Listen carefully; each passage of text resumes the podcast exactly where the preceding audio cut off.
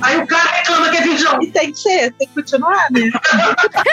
Quantos fios de barba tem o Gandalf? É. Vocês não É. sabem? Ah, que absurdo falar que vocês são Não é nerds. nerd, você não é nerd. As pessoas me perguntavam qual é o teu autor predileto. Eu dizia, não sei, estou interessada na obra.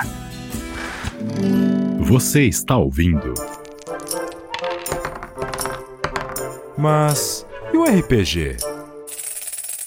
Um programa de entrevistas que usa o RPG e as temáticas nerds para falar sobre o mundo e a vida. Hoje, Chef Nassif e Aline Baroni entrevistam Flávia Lages e Simone Saveressi. Flávia atua como pesquisadora nas áreas de sociologia, metodologia científica, políticas públicas e história do direito. É autora de livros, capítulos, artigos em periódicos científicos e em anais de congressos nacionais e internacionais. E também é uma pintora de miniaturas. Simone é uma escritora gaúcha, autora de Aurum Domini, O Ouro das Missões, Os Sóis da América e do e-book De Ferro e Sal.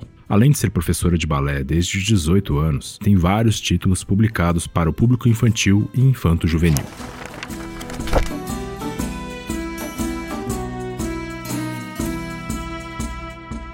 Fala, seus goblins! Aqui quem fala é a Aline Baroni, a queridíssima diretora de arte, e a queridíssima Lila do Watson Estrade. E eu tô aqui com o chefe Nassif, Oi, pessoal. Tudo bem? Estou com a Flávia Lages Boa noite, bom dia, boa tarde. e com a Simone Saueressic. Oi, gente, tudo bom? E a gente veio aqui falar sobre um assunto muito importante. Então, vamos aqui começar. Gostaria que vocês, cada uma, falasse um pouquinho sobre vocês. Podemos começar pela Flávia. Então, eu, pô, eu jogo RPG desde 92, assim, 93, quando era livro-jogo. Assim, eu sou da época do Paleolítico Superior. Basicamente, nerd com todas as letras capitais. Se houvesse um bingo para saber quem é nerd, eu acho que eu completaria a cartela com uma facilidade inenarrável. Eu pinto bonequinho. Se alguém quiser dar uma olhadinha lá, que é a parte me diverte mesmo. É Flávia.lages1. Fora isso, para ganhar a vida, a gente é professor universitário, a minha pesquisa é sobre gênero, nerd gênero, inclusive, né? Eu pesquiso sobre gênero desde 95, mas é, é, de uns tempos para cá eu tô nessa questão de nerd gênero aí, tentando é, é, entender essa relação nas várias possibilidades de expressão nerd. Bom, eu sou a Simone. Eu nunca joguei RPG, mas sempre quis. A gente vai resolver isso. É, por favor, resolva. Gosto muito desse universo geek, nerd, ah, apesar de eu não me considerar assim tão expert. O primeiro livro que eu li na minha vida por, por, modo próprio, que era, que não tinha nada a ver com a escola, foi ah, O Leão, a Feiticeira e Guarda-Roupas. De lá para cá, eu nunca mais deixei de buscar a literatura de fantasia, a literatura fantástica. Em momento. Quando finalmente eu descobri a história em quadrinhos de super-herói, foi assim, ó, que maravilha! E eu sempre curti muito, porque a gente, eu, eu acho que esse universo, ele é muito pouco valorizado, eu acho que ele é um universo tão rico, tem tanto que se discutir é, no universo dos super-heróis, no universo dos mangás, no universo de, de filmes, de, de, sei lá, é, é, é tanta coisa que esse gênero nos traz e eu acho que ele é muito pouco valorizado. Eu dei uma pesquisada e eu sei que ambas são escritoras. Né? A Flávia também escreveu alguns livros. É, tem outro teor, obviamente, né? Uma parte mais jurídica. Se eu, me corrija se eu estiver errado aqui, Flávia. Mas ambas são escritoras. E eu queria saber mais ou menos como é que vocês começaram de fato a sacar que vocês queriam se aventurar nisso. Bom, primeiro eu queria pedir desculpa porque a participação dos meus cachorros, eles são muito. Eles acham que tem que participar de tudo, Uhum. tá? Eles são muito especiais. Então, se vocês ouvirem alguns latidos, não se importem. Quando começarem a miar os cachorros daqui, é que aí é problema.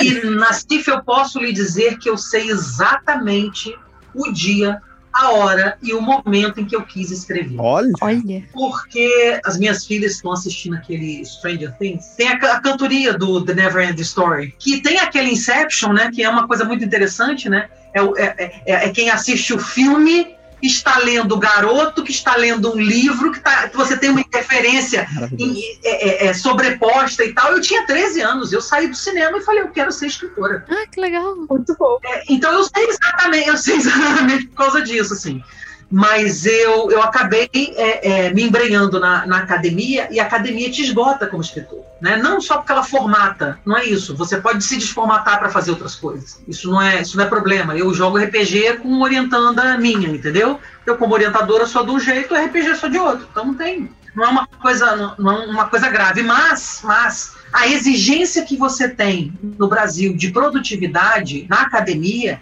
é uma coisa esgotante. E aí, o que, qual é a minha saída? Assim, eu continuo fazendo as minhas coisas, mas eu faço o que eu, eu pinto meus bonequinhos, eu jogo meu RPG.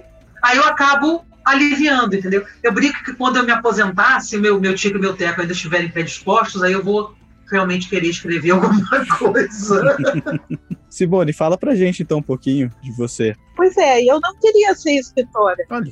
É, não, não queria ser escritora. Depois que eu escrevi o meu primeiro livro, eu descobri a trabalheira que dá escrever um livro. Aí sim que eu decidi que eu não queria ser escritora. O que, que aconteceu? Eu li O Senhor dos Anéis, né, que é a história que eu sempre conto. Eu li O Senhor dos Anéis, terminei de ler O Senhor dos Anéis, era sábado de madrugada, duas horas da manhã, eu estava sentada na minha cama, chorando com uma Madalena, porque estava acabando a história, eu ia perder a companhia daqueles personagens maravilhosos. No dia seguinte, eu decidi que eu queria escrever o meu Senhor dos Anéis. Aliás, como todo mundo faz, sei lá, todo mundo que eu conheço que escreve, leu O Senhor dos Anéis e gostou, no dia seguinte ou um pouco depois, quer escrever o Senhor dos Anéis. Na verdade, o que tinha era sede de ler histórias de fantasia. Quando eu era adolescente, a gente conseguia muito mais ficção científica do que fantasia. Fantasia era uma coisa assim meio rara que a gente conseguia um livro, bom livro de fantasia, em português, lógico, porque eu não leio em inglês. E eu resolvi então escrever para consumo próprio porque há 30 anos atrás, quem curtia esse tipo de coisa, não se discutia, não havia um produto cultural que se pudesse consumir. E aí, então, eu fiquei muito indignada. Mas, ao contrário da Flávia, eu, eu, eu curtia horrores os filmes que eu ia ver, mas, puxa vida, escrever dá muito trabalho. Bom, gente, ainda em relação à escrita, eu queria saber como é o processo criativo de vocês, eh, antes de vocês escreverem, assim, de onde vocês tiram toda a imaginação? Como é que vocês se preparam para pôr no papel? Na escrita acadêmica, a gente tem algumas, algumas dicas, assim, né? Tem muito mais dica em escrita acadêmica do que em escrita criativa. Até porque mais gente é forçada a fazer escrita acadêmica do que gente se dá o direito de fazer escrita criativa, que são duas coisas diferentes, né? O forçar e dar o direito. Mas eu acho que a questão é de você fazer um pré-projeto mesmo. A primeira coisa que eu falaria é pensa o que, que vão ser seus capítulos, pensa como é que vai rolar, entendeu? Não precisa pensar na história toda, mas pelo menos dá uma estrutura para os personagens, uma ideia, entendeu? Mesmo que ele não, essa estrutura não apareça no papel, você vai ter alguma coisa para você, para você simplesmente não ficar empinando pipa. Você vai escrever alguma coisa efetivamente, né? É, eu já sou bem caótica, até porque, de uma maneira geral, eu escrevo para descobrir no que, que vai dar. Agora eu já sou um pouco mais organizada, assim, né? Agora eu já não faço no papel eu não consigo esquematizar no papel, daí eu já perco interesse, daí eu já sei que vai dar aquilo ali. Mas na minha cabeça, geralmente eu tenho as coisas bem organizadas. Eu sei de onde saiu e sei aonde eu quero chegar. Eu acho que isso é uma coisa muito importante. Algumas histórias eu tenho outro tipo de foco, mas tem outros que é um autêntico oba-oba. Vamos ver no que vai dar essa confusão preparar qualquer coisa, preparar um jogo para minhas filhas ou qualquer coisa assim, que a gente fica nessa, nessa coisa, né? A gente vai fazer um background que faça tanto sentido que a gente não vai nem usar, ou o que, que a gente vai fazer, né? E eu me lembro que uma das, uma das escritoras que eu mais gosto, e até acho que por isso eu me, eu me impressionei, assim, ainda na adolescência, que foi a Virginia Woolf, porque a mulher era doida, assim, ela só, ela, ela, ela foi a primeira a só destacar coisas que fazem algum sentido pro personagem. Se o mundo tá acabando em volta e o personagem está cheirando flores, só a flor que vai interessar. Entendeu? E isso foi um impacto muito grande, não só na literatura mundial, mas para mim, assim, foi uma coisa bastante interessante. Tipo assim, não tem aquela coisa dele pisou na relva, a relva balançava no vento, uh, do, do no, no, setentrional da rebimboca da parafuseta, não. Ele pisava, Orlando pisou na grama e a grama era fresca. Acabou. Tem que ser eu, eu admito que eu tenho muita dificuldade de ler todo o Senhor dos Anéis por causa disso. Porque cada Ah, é. coisa que cada personagem mexe, cheira ou pensa é assim, é um detalhe absurdo. É justamente isso, pisou no E redondo. aquelas 50 páginas do Tom Bombadil. Por que aquilo? Por que aquilo? Exatamente. Isso. Eu amo que que é aquela aquilo? cena. Eu, eu adoro, eu, eu, eu adoro o Senhor dos Anéis, inclusive esses exageros, mas eu reconheço, sobra. Tem coisa ali que é só para quem tá curtindo muito. Aquele estilo, inclusive, do, do autor, que até isso, né?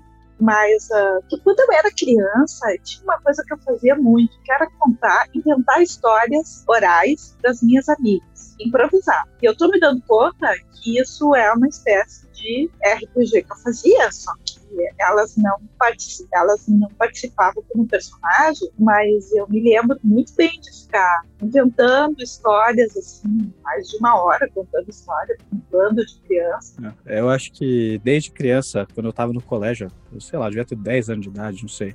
Foi uma contadora de história. E ela fechou todas as janelas, colocou papelão nas janelas pra ficar escuro. E ela contou a história no escuro, com chocalho, com não sei o que e tal.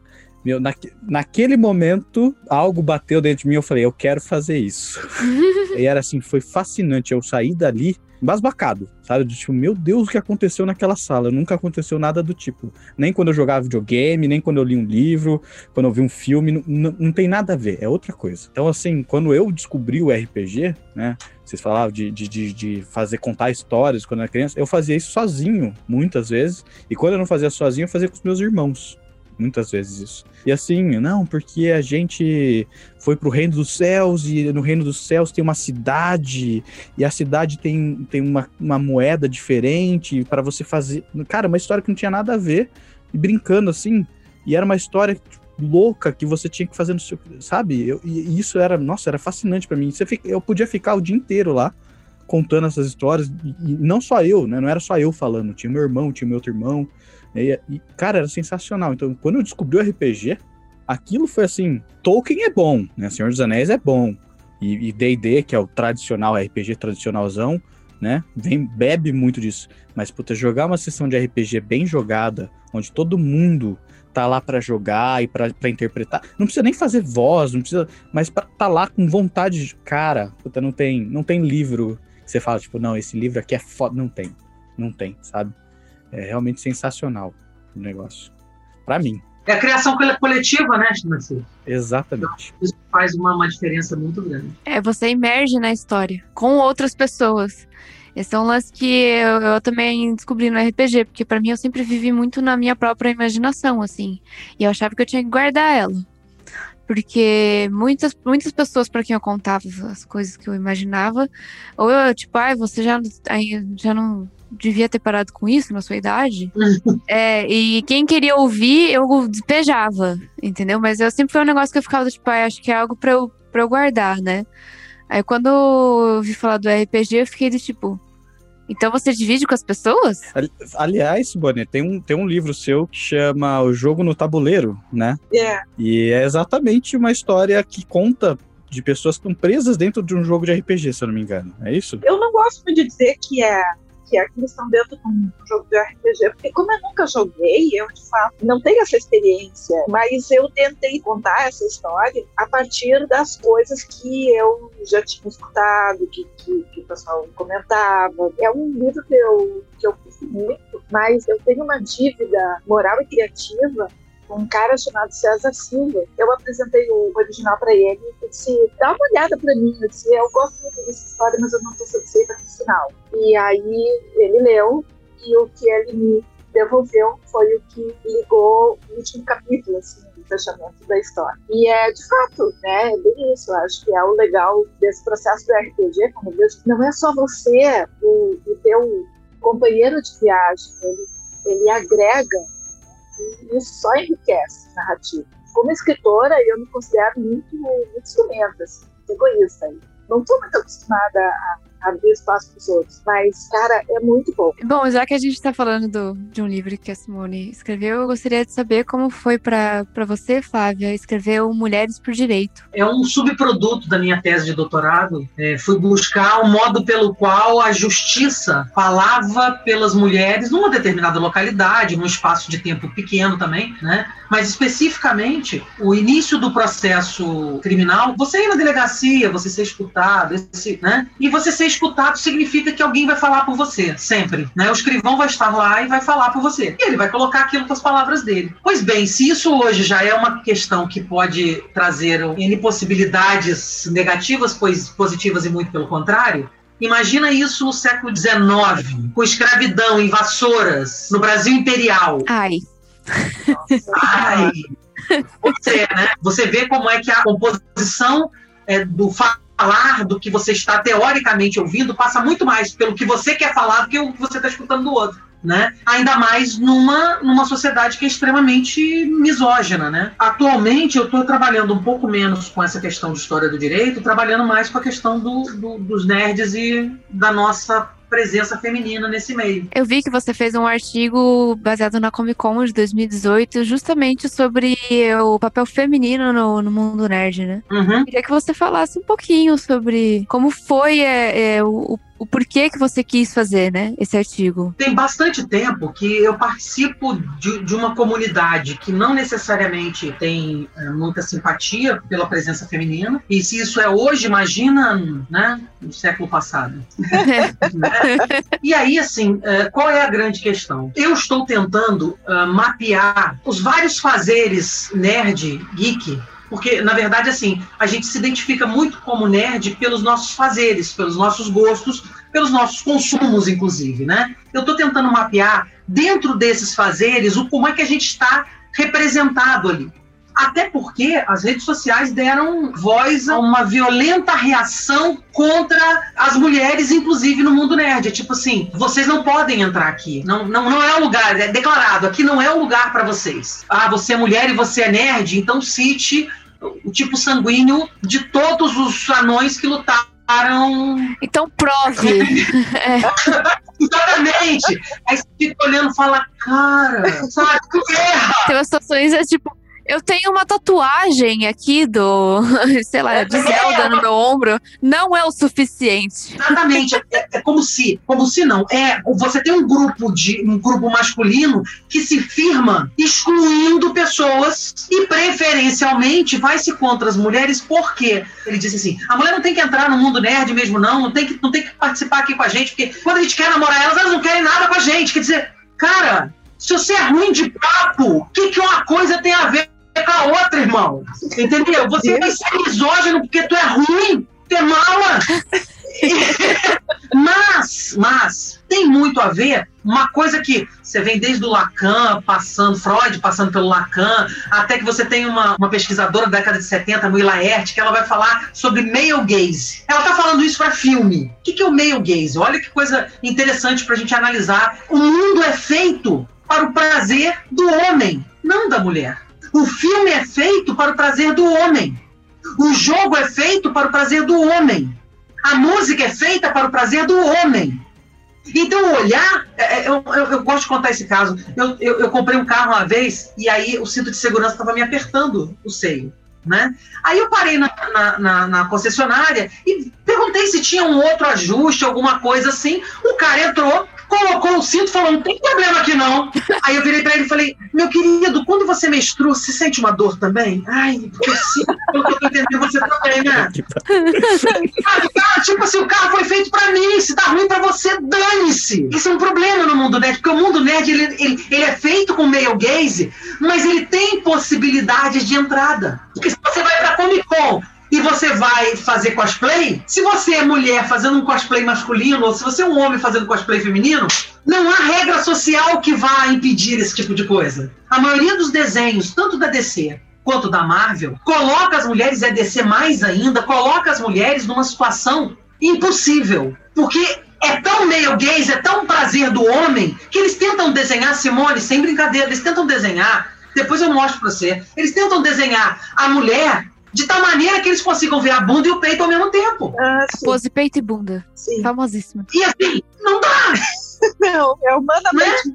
Ou em situações assim, e que assim, a pessoa não tem coluna. Não é questão de ser realista ou ser fantasia, né? Você chega quase, não existe essa palavra não, mas vamos inventar, pornificar um desenho. Não é só meio gaze, é uma coisa meio, pode falar algumas coisas? Pode, não, fica à vontade. Fica pra punheteiro em céu. Aham. O cara tem que ver aquilo ali. Aí você vai ver isso estourando aonde? No convívio que as pessoas têm, que as meninas têm, jogando online. Vai jogar LOL. Tenta jogar LOL. Ou eles vão ficar falando, tipo, mulher não entra no, no meu jogo, sai daqui. Ou eles vão te glorificar num nível muito estranho, como se eles quisessem alguma coisa de você. Não, É passa, sério. não passa pano, não. Não é como se eu quisesse alguma coisa de você. É, Não é como se quiser. É, é, é um assédio. O É um Aline, você assédio. é um estranho. Você não tinha, nos dois casos, tanto quando você é glorificado, quando você não é, quando você é tentativo, te expulsam, o seu lugar não é ali. É, Você é o estranho. É. Perceba, tá sendo falado ali. Eu posso estar te colocando no altar, é porque você não tá aqui com a gente. Não, uma, uma vez eu entrei num jogo online que é, alguém, alguém colocou assim, né? Alguém aqui é mulher? Eu falei, eu. Eu fui cer... O meu personagem ali na tela foi cercado. Foi cercado. É como se eu tivesse. É que nem um- uma, uma pessoa no- vendo um animal no zoológico. ele acha que o lugar da mulher não é aí. O, mulher- o lugar da mulher é na- no objeto de desejo dele. Não numa Jedi que tá totalmente vestida, que come o cara na porrada. Uhum. Entendeu? Ele não faz posezinha de pin-up. Hum, é complicado porque eu até fico me perguntando como é que fica o relacionamento. Porque nerd adora falar sobre nerdice. Vai dizer, a gente adora comentar aquele filme, aquele livro, né, né? E se tu não vai conversar isso com teu namorado, com tua namorada, tu vai conversar o quê? com Aí tem uma outra coisa, Simone, tem um negócio chamado main explaining, né? Que a gente traduz por homem explicando. Mesmo que a mulher Ah, seja muito, ela abre a boca, ele vai lá e acha que tá dando uma aula. é, sim, é verdade. Entendeu? Então tem o mansplaining, mais ou menos. Aí a mulher fala, que saco. Sim. Aí o cara reclama que é virgão. E tem que ser, tem que continuar, né? Até aprender. Aham, sem Então, dúvida. Não, Flávio, você não sabe o que você tá falando, não. Na verdade, mansplaining é, é quando o homem explica, entendeu? É isso que é mansplaining. Ele passa por cima e fala que a mulher não sabe o que você. Exatamente. Você não sabe.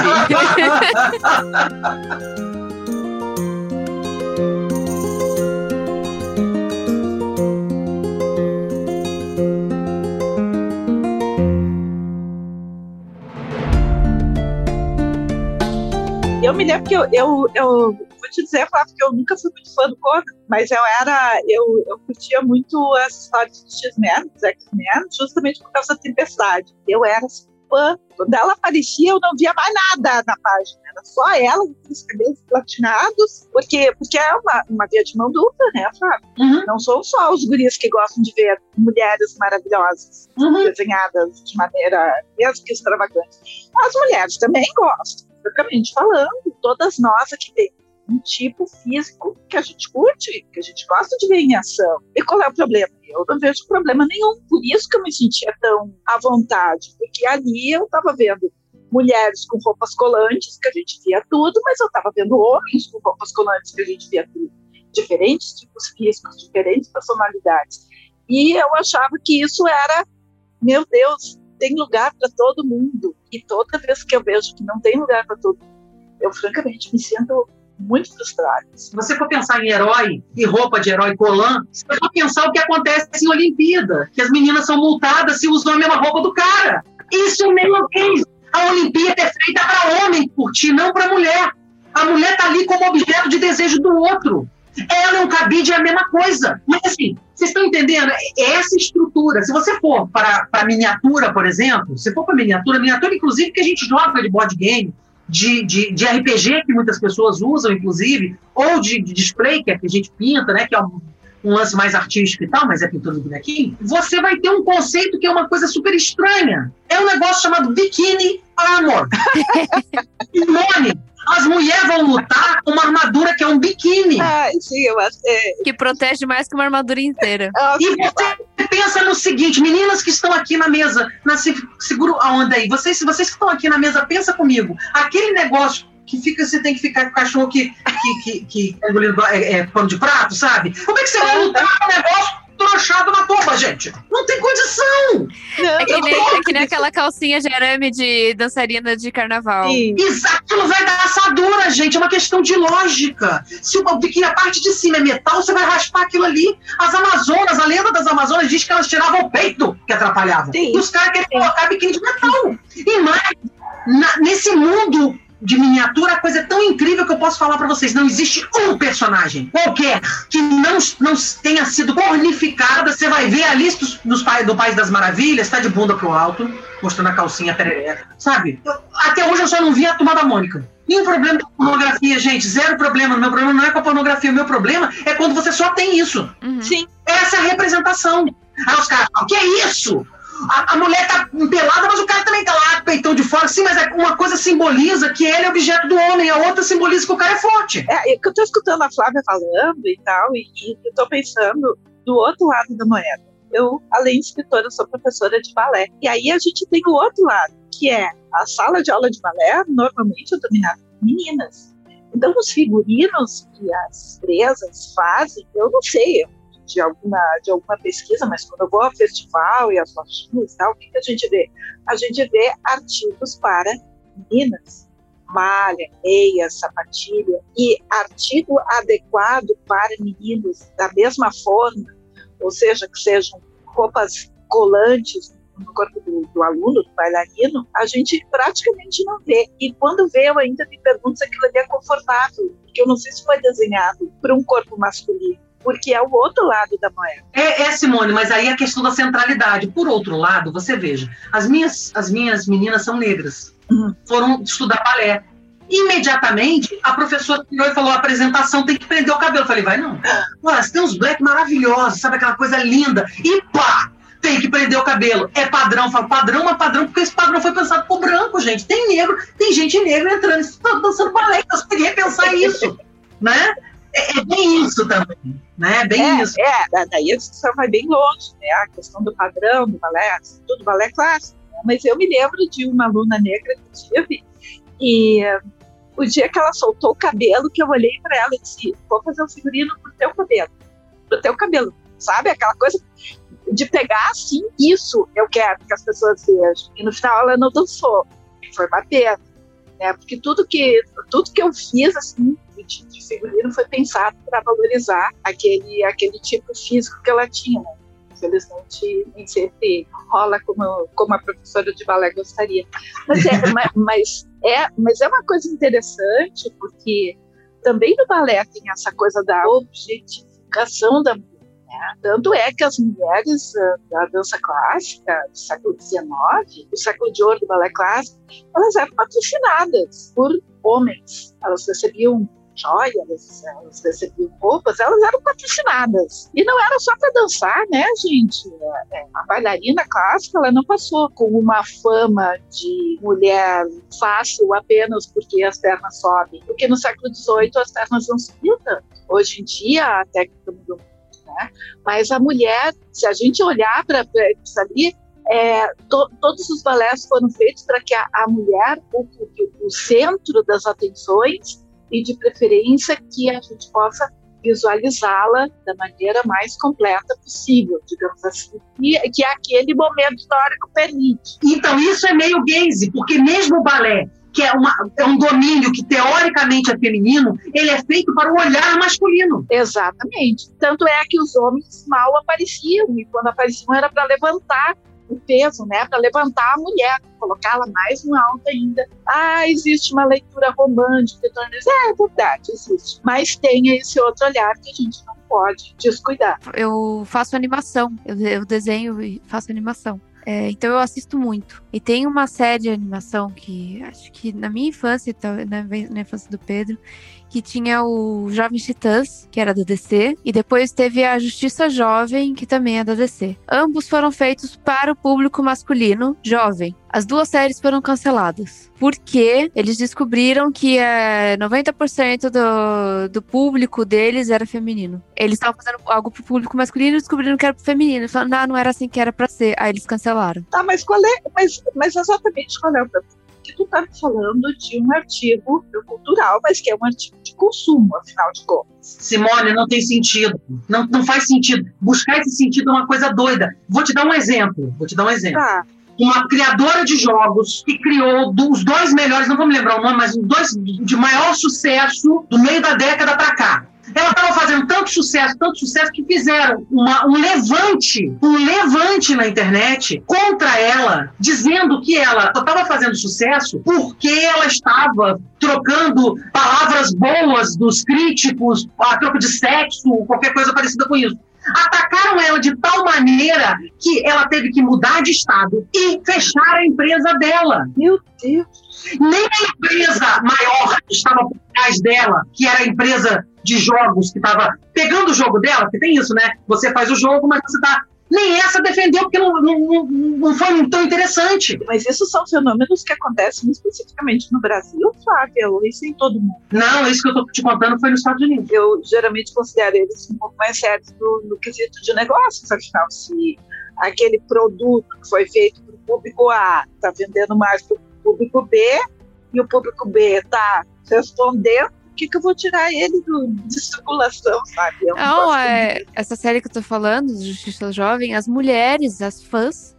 Fizeram um, um, um baixo assinado enorme pedindo para voltar. E depois desse baixo assinado enorme, depois de dois anos, eles voltaram. Agora, sabendo que era pro público feminino. Mas, é, mas eu acho que é essa que é para eles. Eu acho que passa assim, muito Freud explica. Prefiro perder dinheiro, mas eu continuo com o meu domínio. Mas assim, não achem que isso é uma coisa que é uma coisa que é tão é, estranha, porque vai acontecer. Olha só, entre 2012 e 2013, se eu não me engano as datas, o setor de criação da DC contava com apenas 1% de mulheres. Já em 2012 e 2013, o número de leitoras dos quadrinhos da DC já alcançava mais de 58%. E mesmo assim, o setor de criação contava com 1%. Aí, 4 mil mulheres fizeram um abaixo assinado. Fizeram um abaixo assinado. Eles deram uma melhorada para não ficar chato.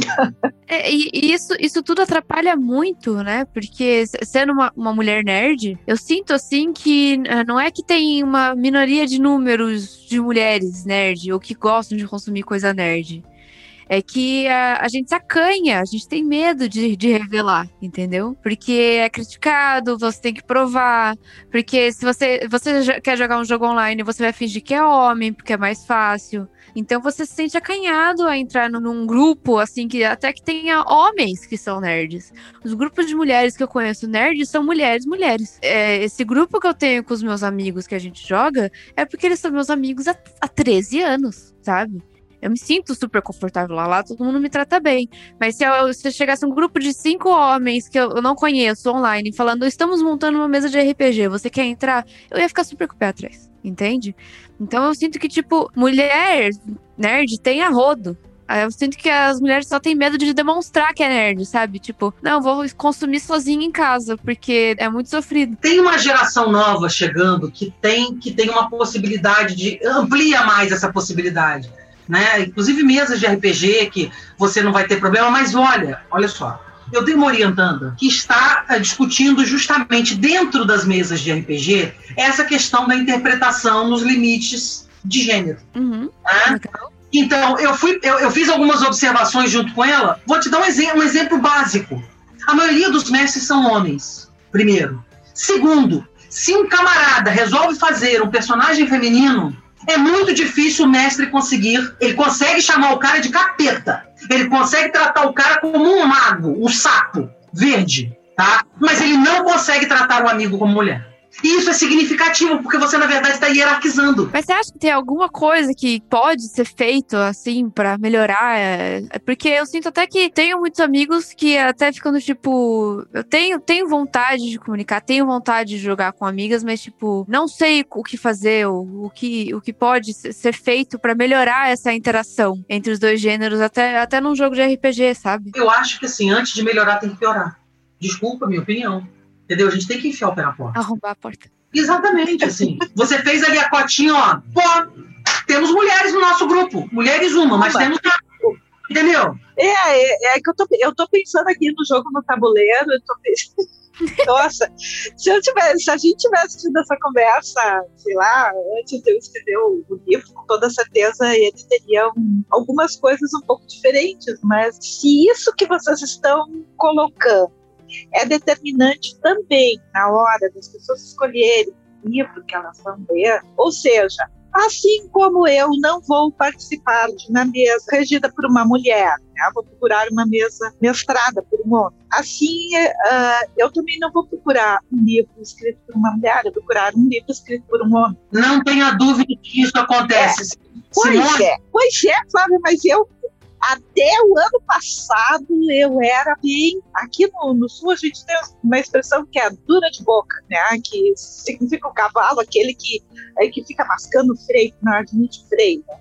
E, eu tenho uma dificuldade de aceitar que alguém vai escolher um livro é, pelo gênero é, do, do autor, assim como eu precisei ter os meus 16, 17 anos para me dar conta que existia um nome de um cara, de uma mulher, de uma pessoa ali como autor. As pessoas me perguntavam qual é o teu autor predileto. Eu dizia, não sei, porque eu não estava interessada em quem é, quem é que escreveu isso. Eu estou interessada na obra. Olha que coisa que como é que não tem lógica. Existe muita gente que vai falar que mulher não escreve ficção científica. Sendo que a principal escritora de todas, inclusive da nova geração, inclusive de todos do, do Jornada das Estrelas, é uma mulher. É uma senhorinha. Inclusive a que se diz que foi inventora do gênero. Era uma senhorinha. Era uma senhorinha. Sim, mas isso, essa não é a questão. Não. Vão falar que quem, quem fez isso foi o Jerry Roddenberry. Não foi ela. Sim. Vocês estão entendendo? Uhum. Mesmo quando a mulher está, ela é invisibilizada. Uhum. Sim. Porque não é o lugar dela. Se ela está ali, é uma concessão. Seja uma concessão pelo, pela atração física, pela possibilidade do cara passar uma cantada e ganhar alguma coisa, ainda que seja um toco, é, é quanto. Mas é verdade. Quanto porque eu, olha como é que eu sou moderno.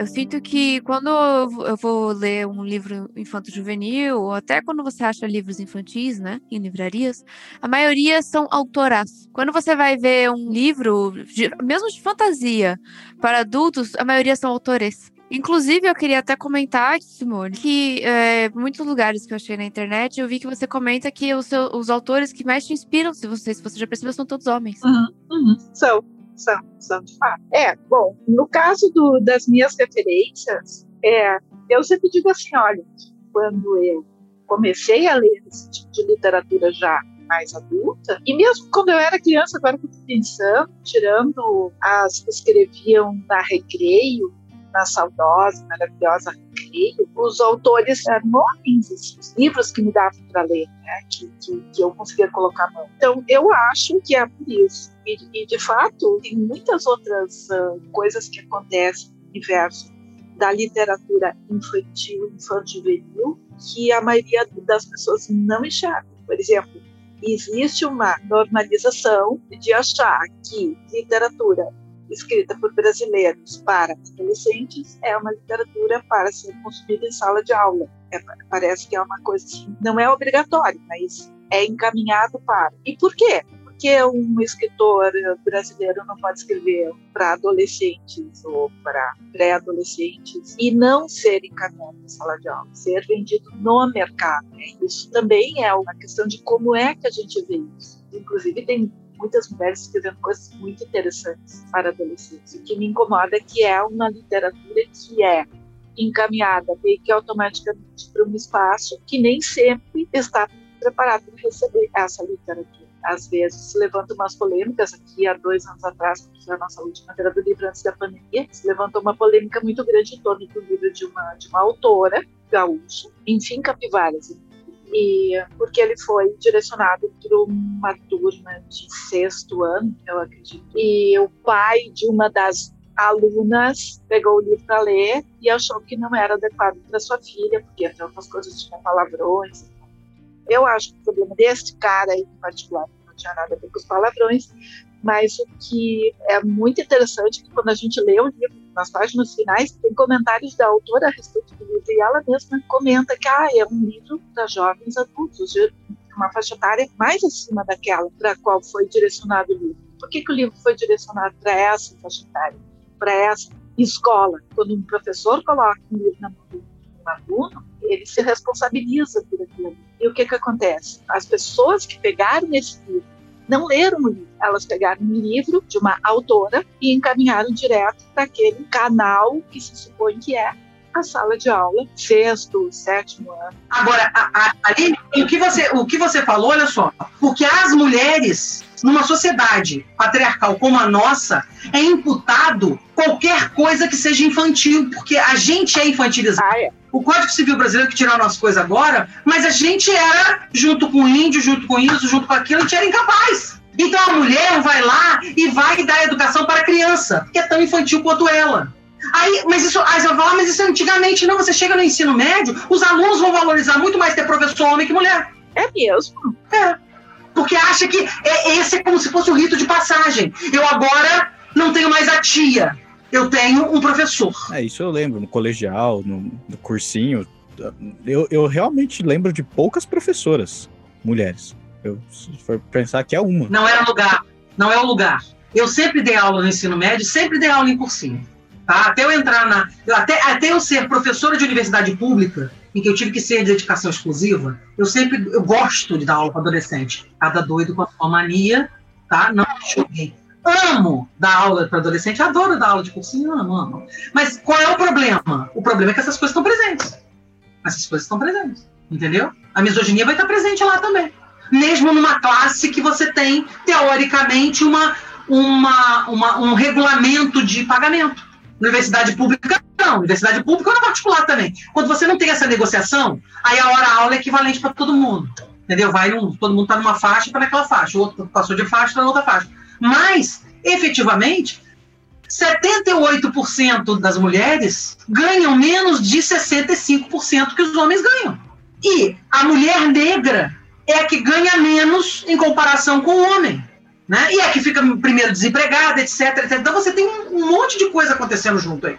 Você se lembra que teve confusão agora, Simone, com, com uma turma de nono ano, se eu não me engano, o primeiro ano do ensino médio, qualquer coisa parecida com isso, por causa do diário de Anne Frank. Ah, teve. Porque lá pelas a Anne Frank se descobre. Sim, oh meu Deus! E aí, assim, os caras apavorados, assim, o pessoal tem problema de memória, eu acho. é, incomoda, porque a literatura da sala de aula ela é toda engessada, se você saber. O ideal é que ela não tenha palavrões, ou que não tenha muitos palavrões, e que os palavrões eles têm que estar mais ou menos justificados, de preferência na boca do personagem que não é o personagem principal. Não sabe? É, é uma série de engessamentos que tem, porque é uma literatura que na verdade ela não é nem pensada como forma de discussão, ela é pensada como lição de português. É como se fosse material didático. E eu acho que literatura não é material didático. Você vê as, as pessoas leem o livro, mas é, as pessoas não discutem, elas não têm, às vezes, sequer o direito de dizer, ah, eu não gostei desse livro. Eu fui à sala de aula, aonde eu cheguei e disse, ó, oh, tá, muito bem, quem gostou do livro? Ah, todo mundo Muito bem, e agora, quem não gostou do livro? E aí só dois, lá no fundo da sala, lá no fundão, levantou a mão e aí a professora disse assim: não, não, vocês não. Eu disse, por que não? sim, você sim. Né? E, e, rolou uma discussão muito legal, porque é um livro que tem um final triste, o menino não gostou do final. Sabe? Eu acho que esse tipo de coisa, a literatura, ela não é tratada como literatura e ela precisa ser tratada como literatura. Eu, eu lembro que eu, eu sempre gostei de ler muito. Eu lembro uma vez que eu fui passar as férias na casa da minha avó. Minha avó sempre foi muito desbocada. Eu amo vovó. Mas é, eu lembro que uma vez ela falou: Menina, para de ler, você só faz isso. Vai fazer outra coisa. É porque eu não acredito que eu tô sendo repreendida por estar tá lendo. Mas eu, eu, também acho que nesse assunto, é, às vezes eu sinto que os professores não botam muita fé na capacidade do aluno. Uma vez eu tive uma professora de, de literatura, de literatura. Ela fez um, negócio que era: vocês escolhem o livro que vocês querem ler e eu vou questionar para ver se vocês leram mesmo. Essa era a prova, assim, o trabalho. Ela ia botar questões sobre o livro para ver se você leu mesmo. Eu escolhi menina que roubava livros na oitava série. Quando eu pus o livro na frente dela, a menina que roubava livros, ela olhou para mim com uma cara de você não leu isso tudo. Aí ela abriu o livro, Ela pegou o livro, folheou e abriu uma página aleatória, leu um parágrafo e falou: O que, que eles estão falando aqui? E, eu, e ela pegou uma parte que era muito difícil. Mas, mano, eu dissertei tudo e ela ficou, tipo, pasma. E eu fiquei, tipo, porra, velho. Ela tava te treinando pra você entrar no meio machista que é nerd. Exatamente. Entendeu? Ela tava te treinando, você não entendeu isso. No fundo, É. no fundo ela tava Pode querendo entender pra você saber quantos fios de barba tem o Gandalf. Nossa, Vocês não É. sabem? Ah, que absurdo vocês falarem que vocês são não é nerds. nerd, você não é nerd. aí, deixa eu, deixa eu deletar essa conversa toda. Não vai valer de nada isso aqui.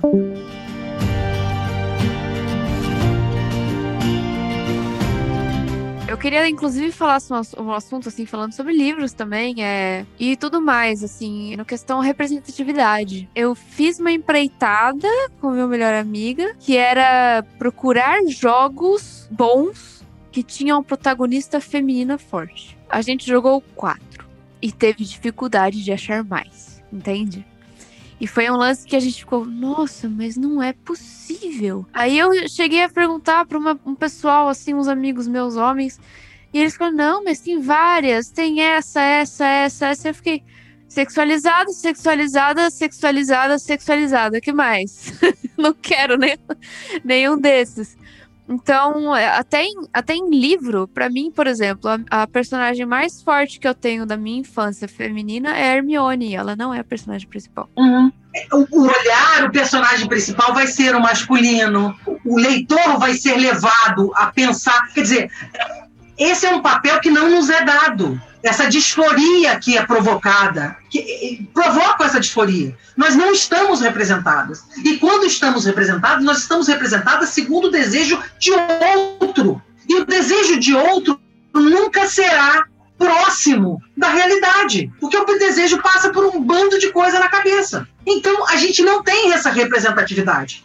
Não, as falam assim, ah, a mulher real.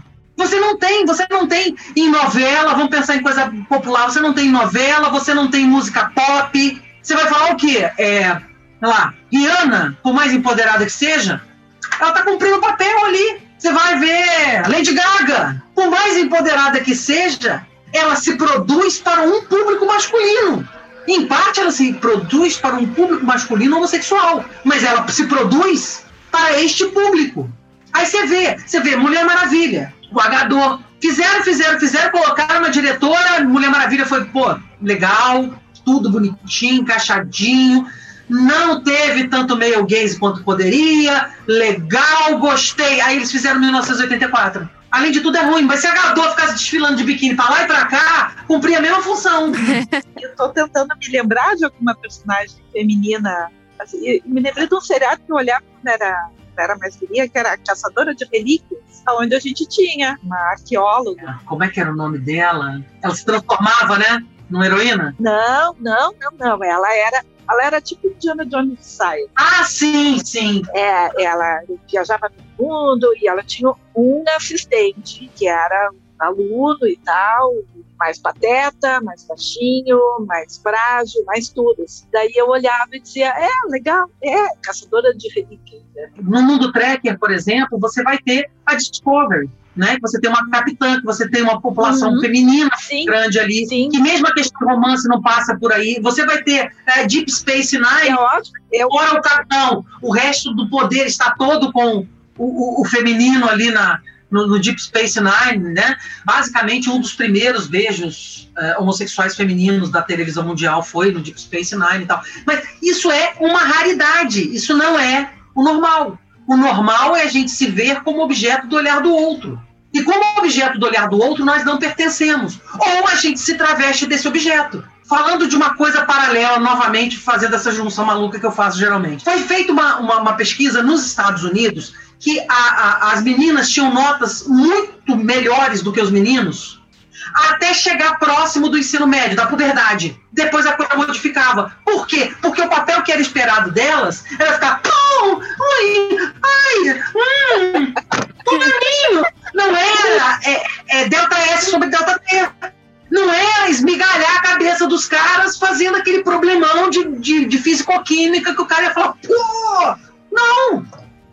Você tá entendendo? Aí você tem um- um- uma coisa de papel bem colocado.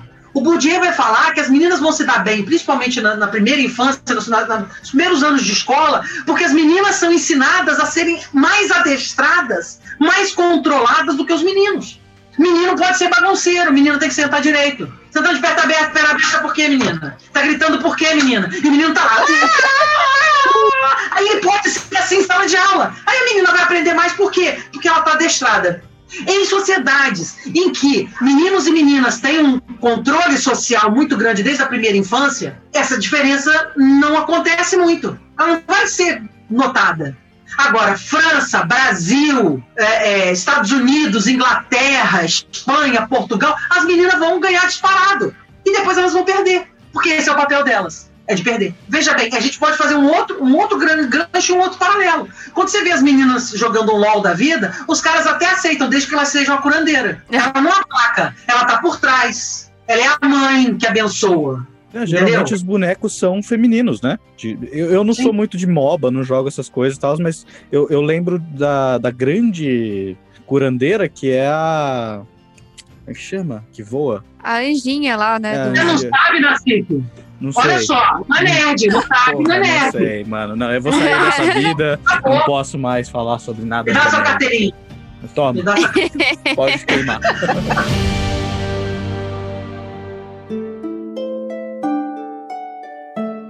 Essa conversa aqui foi muito boa. Quem sabe a gente faz volume 2. Simone, muito obrigado por estar com a gente aqui. Eu que agradeço mais uma vez. Você tem alguma, algum projeto seu que você está agora fazendo, que você quer falar? Agora é hora do jabá, agora a hora é da hora divulgação. Da divulgação. então eu vou, vou divulgar o meu projeto mais recente, que é uma série que eu estou escrevendo, estou trabalhando junto com a DEC Editora aqui de Porto Alegre. Nós estamos lançando as aventuras do jovem Ação do Pan, então a gente vai pegar o período da história do personagem, que vai mais ou menos dos 13 aos 19 anos, um período assim, nebuloso, que sabe nada. E se vocês quiserem ler alguma coisa minha, vocês podem ir até o Amazon e me procurar. Eu vou sugerir um livro, um e-book chamado De Ferro e de sal. Eu escrevi para tentar participar do concurso Kindle faz uns dois anos que eu participei, não foi classificada. Reconheço que é um original, saiu da minha mão, saiu do meu computador, não passou por uma revisão profissional. Sim, ele tem erros,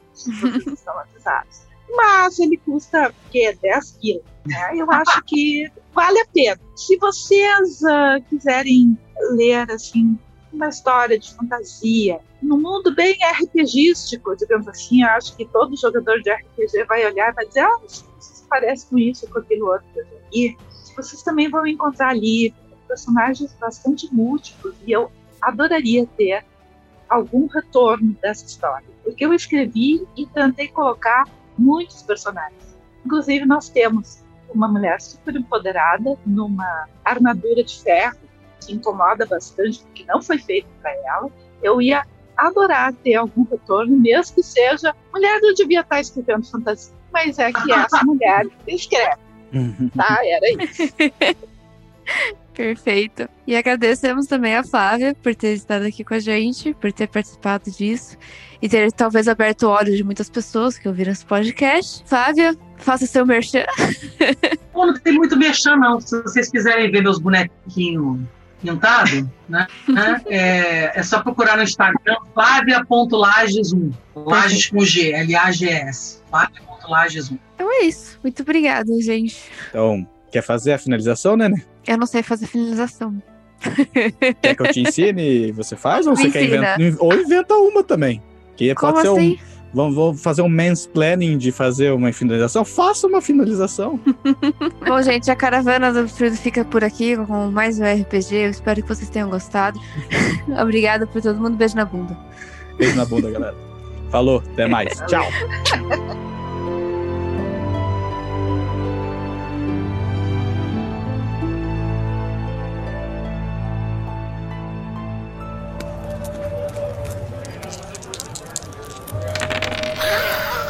Para mais informações, acesse www.caravanadoabsurdo.com.br.